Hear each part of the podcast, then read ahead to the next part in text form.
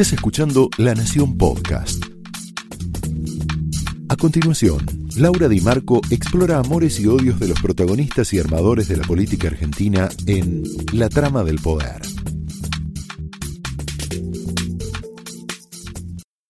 Hay dos clases de miedos. Uno sirve para cuidar la vida, el otro la paraliza, la debilita. El primero es el miedo protector de cuando te roban, ¿viste? Y activas un mecanismo de cuidado personal. Por ejemplo, no te resistís, le entregas todo a tu victimario, intentando suavizar la espiral de violencia. El miedo que detiene la vida es más parecido a la fobia. Es destructivo. Fobia a viajar en avión, por ejemplo, a hablar en público. Es decir, es un miedo que no suma nada y más bien agrega todo lo negativo del miedo. Por ejemplo, debilita el sistema inmunológico. ¿Lo tenemos al doctor Eduardo López enganchado? ¿Está el doctor Eduardo López? ¿Cómo, eh, le va, doctor? Bienvenido. ¿Está de acuerdo con esta idea de que el miedo excesivo, el pánico, esto que llamaría eh, José Abadi el pánico inútil, debilita el sistema inmunológico? Bueno, en primer lugar paraliza, en segundo lugar hay mecanismos que están bastante bien estudiados que situaciones de estrés importantes la respuesta inmunológica no es la adecuada, ¿no? Y el miedo o el pánico son situaciones de estrés bastante importantes, ¿no? Estos dos modelos, estos dos modelos de comunicación, no así de política sanitaria, quedaron expuestos hoy en la conferencia de prensa que ofrecieron por separado Axel Kisilov y Horacio Rodríguez Larreta. Quiero analizar con Waldo Wolf algunas frases incendiarias de hoy de Kisilov y otra de Larreta. Eh, las, tenemos compiladitas, las podemos ver y Waldo, muchas gracias por haber estado acá, es un lujo tenerte hoy. Y quiero que miremos juntos estas frases.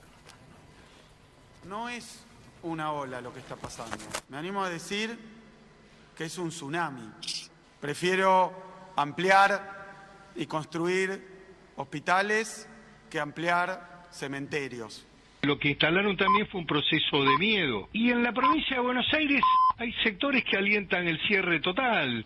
Les encanta el control social. Respecto a la restricción a la circulación, ya expresamos nuestro desacuerdo. Ahora, como toda norma y como corresponde, la vamos a respetar. Waldo Wolf, ¿qué pensás de esto? Bueno, en, primer lugar, eh, son frases rimbombantes para desviar el eje eh, las que hace el gobernador de la provincia, ¿no? que dice yo prefiero hospitales antes que cementerios. Todos preferimos hospitales antes que cementerios. El problema es que cuando uno pierde la significación de la palabra y se rompe el contrato social, comienza el autoritarismo que se impone a diferencia de la autoridad que se gana. Si tuvimos seis meses para prepararnos para la segunda ola, sabemos que viene la segunda ola. Hubo un plan, en vez de salir a cazar con una ametralladora y decir, bueno, a las 8 de la noche cierran todos, eh, sin poder hacer un estudio que hubo tiempo para hacerlo, que hubo posibilidad de hacerlo, qué sectores podían cerrar y cuáles no, si había que ampliar la cantidad de transporte, eh, qué partidos de la provincia o qué zonas de cada partido, quién mejor que cada gobernador, después cada intendente, después cada intendente en su partido hacer una segmentación y ver dónde tiene el foco de mayor contagio.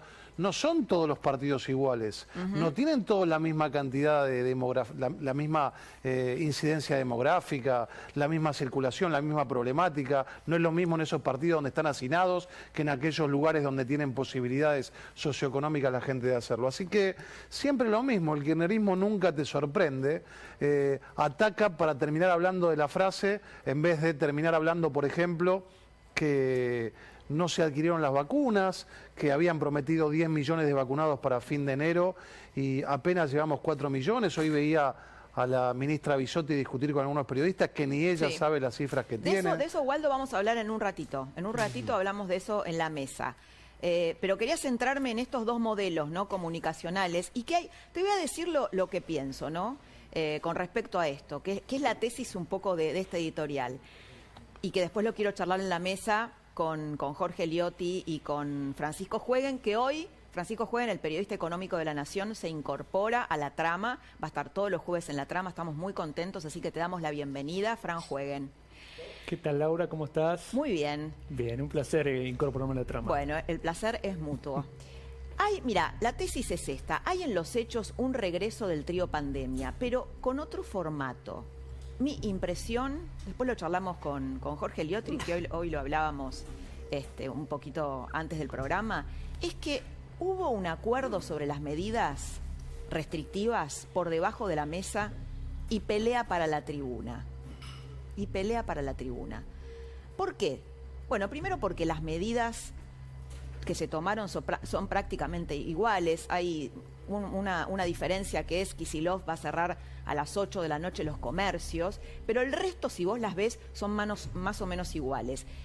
Y luego, porque después de un año de pandemia y con la, la grieta al rojo vivo, ninguno puede mostrar hacia el interior de sus respectivas fuerzas políticas una foto de unidad como al inicio del COVID. En la conferencia de prensa de ayer, Carla Bisotti dijo que entre las diferencias con respecto al 2020 está la mejora del sistema de salud. La vemos.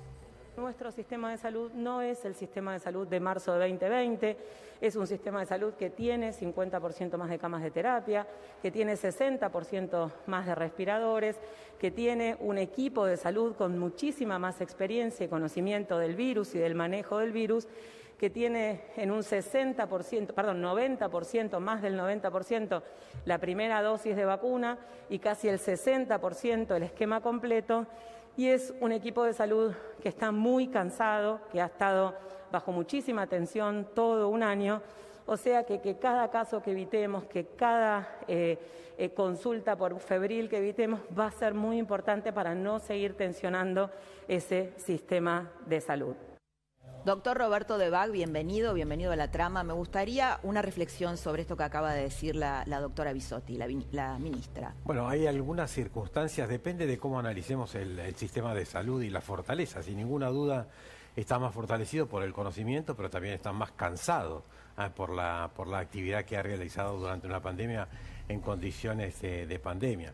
Lo que sí el sistema de salud no está preparado desde el punto de vista de la política de rastreo, testeo, localización de los pacientes y el aislamiento, como así tampoco en la política de vacunas, independientemente de que las cifras de la protección de los trabajadores de salud sea alta, por suerte, que son los primeros que van a enfrentar la pandemia, pero también no está hoy por hoy en un rango adecuado para bajar la mortalidad los 7.4 millones de argentinos mayores de 60 años o ¿Y por qué es importante este grupo? Porque el 83% de los más de 54.000 argentinos que lamentablemente han fallecido tenían más de 60 años y no están tampoco protegidos los mayores de 5, los menores de 60 años, que son 5 millones de argentinos que tienen comorbilidades. Este grupo que es ahora el que realmente se piensa que prioritariamente con el advenimiento, con la llegada de millones de dosis, bueno, podríamos analizar si los tiempos de tres semanas son adecuados para poder vacunar a estos 10 millones de, que faltan, porque solamente hoy el 30% de los mayores de 60 años en la Argentina están vacunados. Entonces, así, es. así la fortaleza del sistema de salud depende de con qué cristal lo miremos. En una nueva muestra de debilidad, porque el que insulta sin mostrar argumentos, finalmente lo que exhibe es impotencia. El presidente llamó imbéciles y miserables a los dirigentes opositores que criticaron las nuevas medidas. Eh, tenemos un tape, lo escuchamos al presidente. ayer leía a un imbécil que me llamaba dictador. ¿Cuál es la dictadura que tiene que hacer yo? Cuidar a la gente, decirle a la gente tengan cuidado. Miren los números, 20.000 contagios diarios, no los escribo yo. Escucho otros imbéciles que dicen, no, los contagios son una solución política. ¿Alguien piensa que el que gobierna un país gana haciendo política con la cantidad de contagiados. Hay que ser un imbécil profundo para decir esas cosas o una muy mala persona. Imbécil profundo, no sé si debe, debe, haber imbéciles superficiales.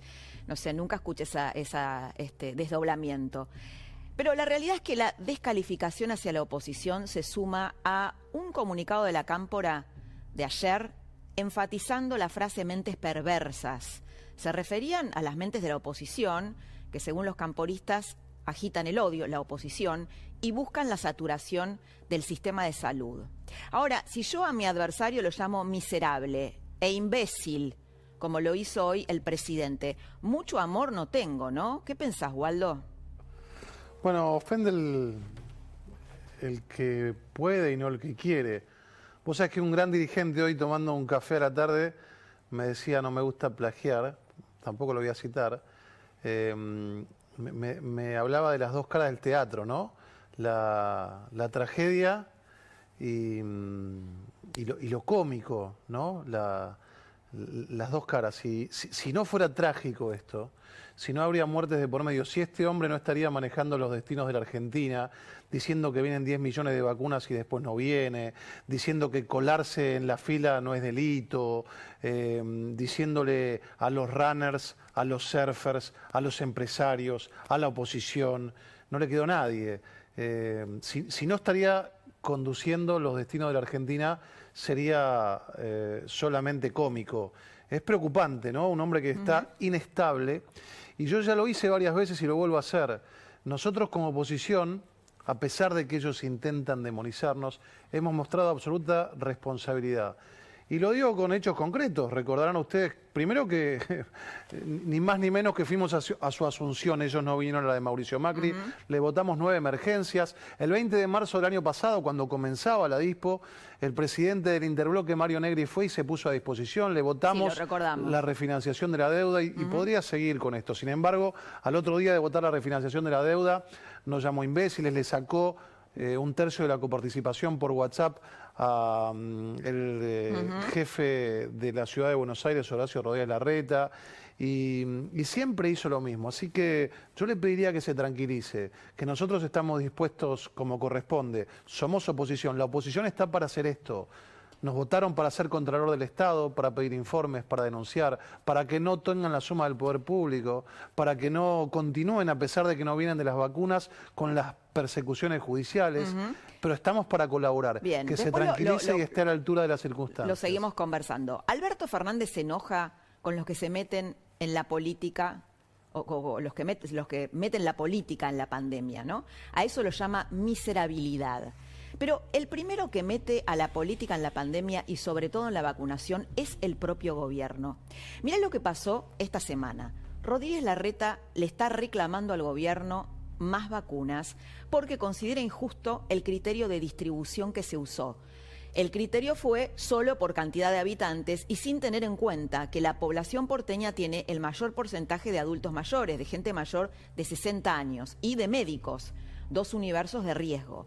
Bueno, pasó que para beneficiar a los hijos políticos de Cristina, Alberto aceptó el pedido de la reta, pero puso una condición. El PAMI, o sea, la cámpora, sabes que el PAMI está dirigido por la camporista Luana Volnovich, va a colaborar con la vacunación en la ciudad. Esto es lo que propuso o impuso Alberto Fernández. Así el mérito, entre comillas, no se lo lleva solo la reta.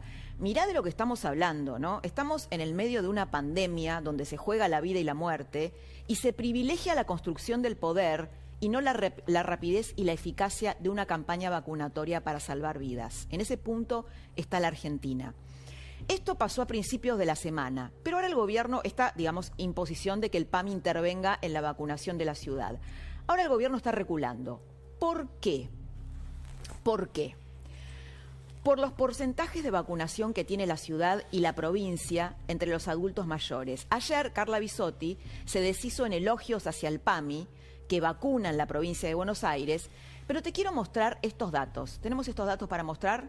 Hasta ayer había recibido al menos una dosis el 6% de los menores de 60 años en la Argentina y el 34% de los mayores de 60. Son datos de todo el país. Pero si vamos a una comparación de porcentaje de adultos mayores vacunados entre ciudad y provincia, ves una importante diferencia. Mira Cava, detenete en Cava. Cava, el 93% de los porteños entre 80 y 90 años ha sido vacunado, contra el 58,7 en la provincia de Buenos Aires.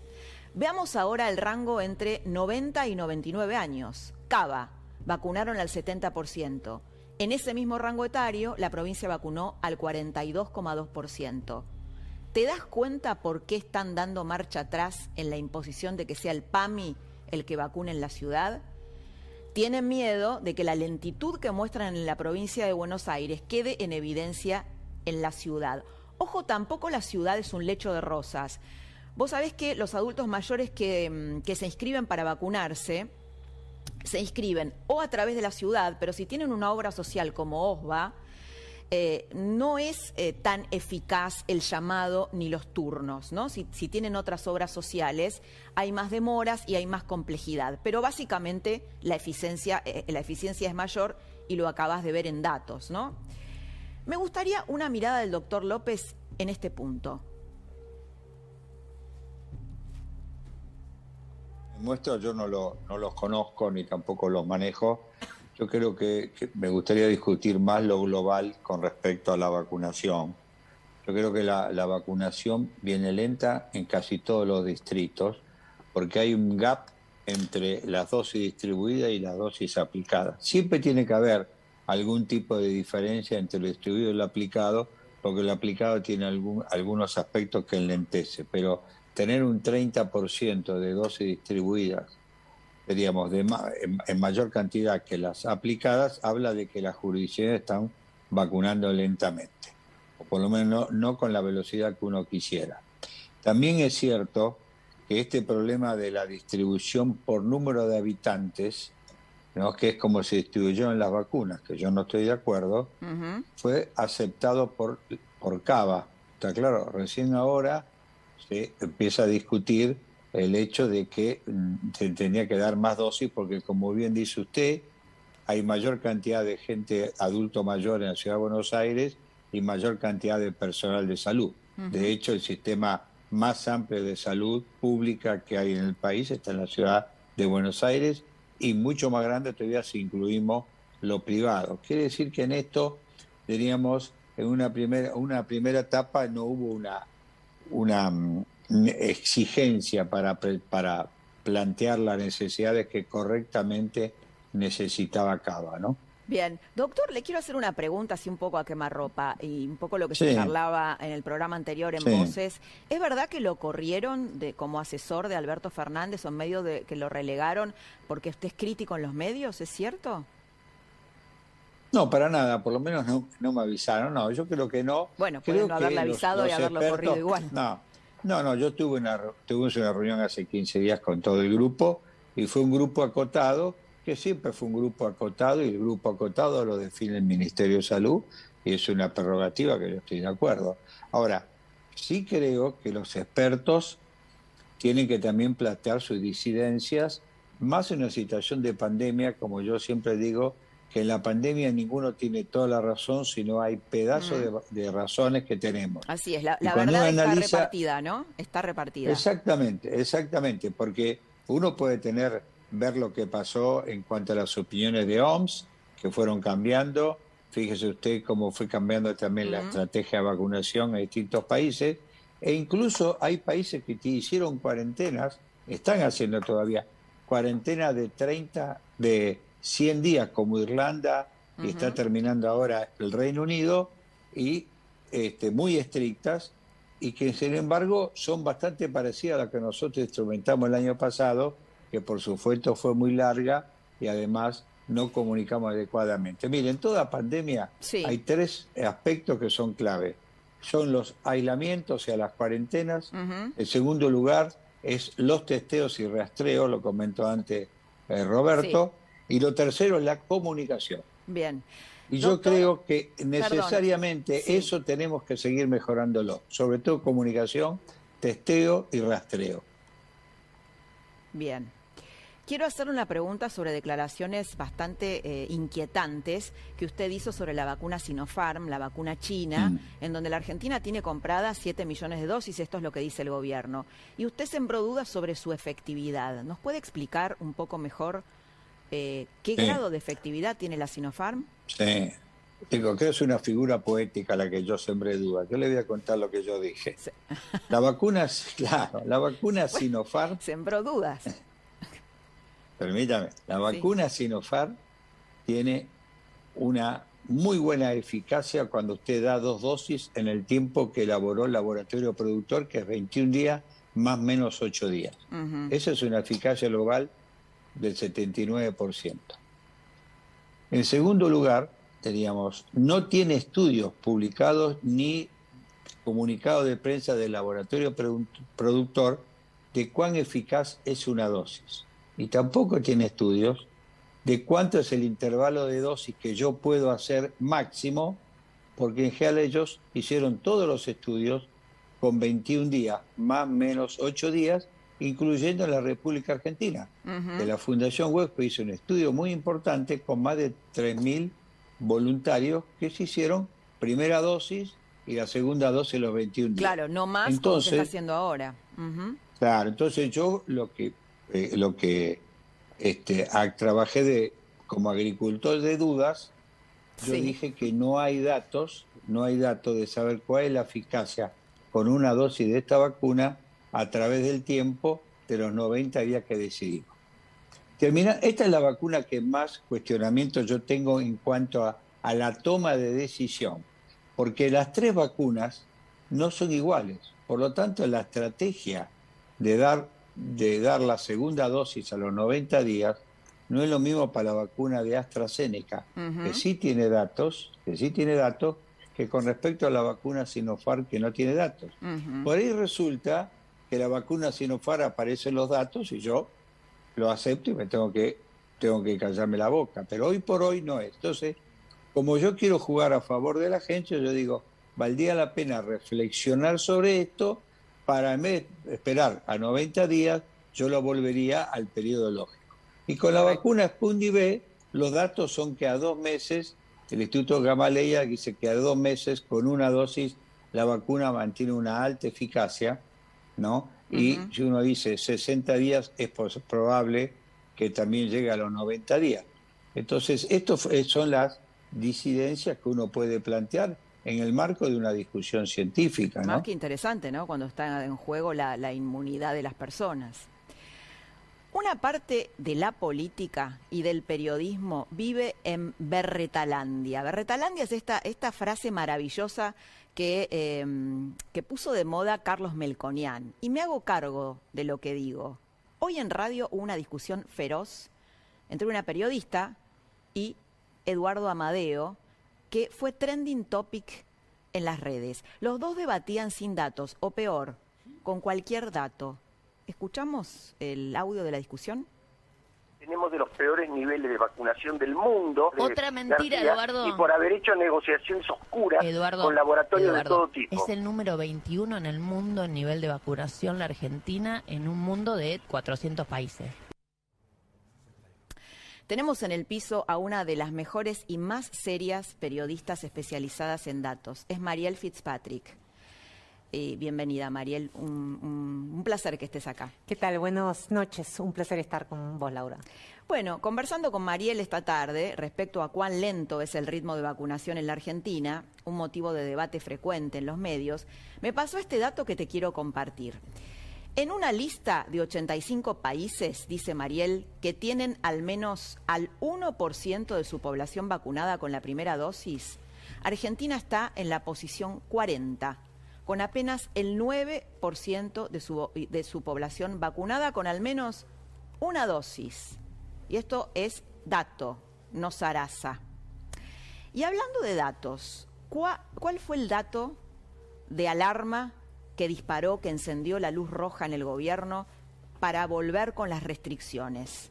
Hoy se registraron, te recuerdo, un, récord de casos, 23.683 infectados y los muertos superaron los 57.000.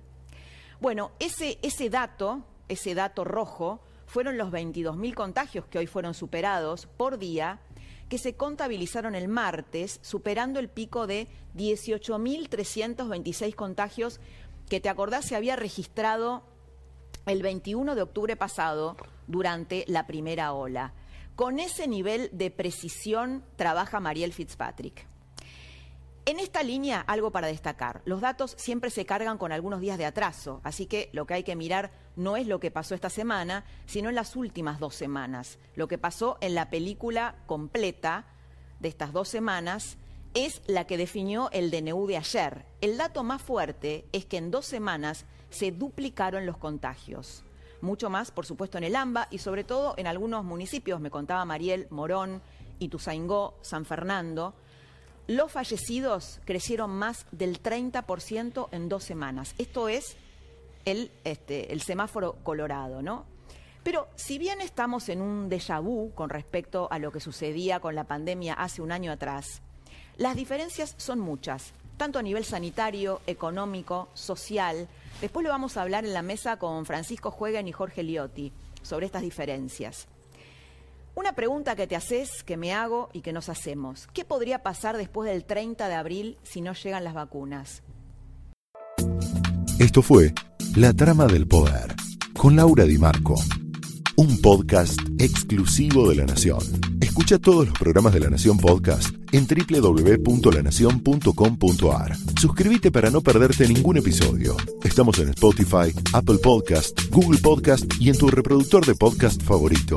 Seguí escuchando La Nación Podcast.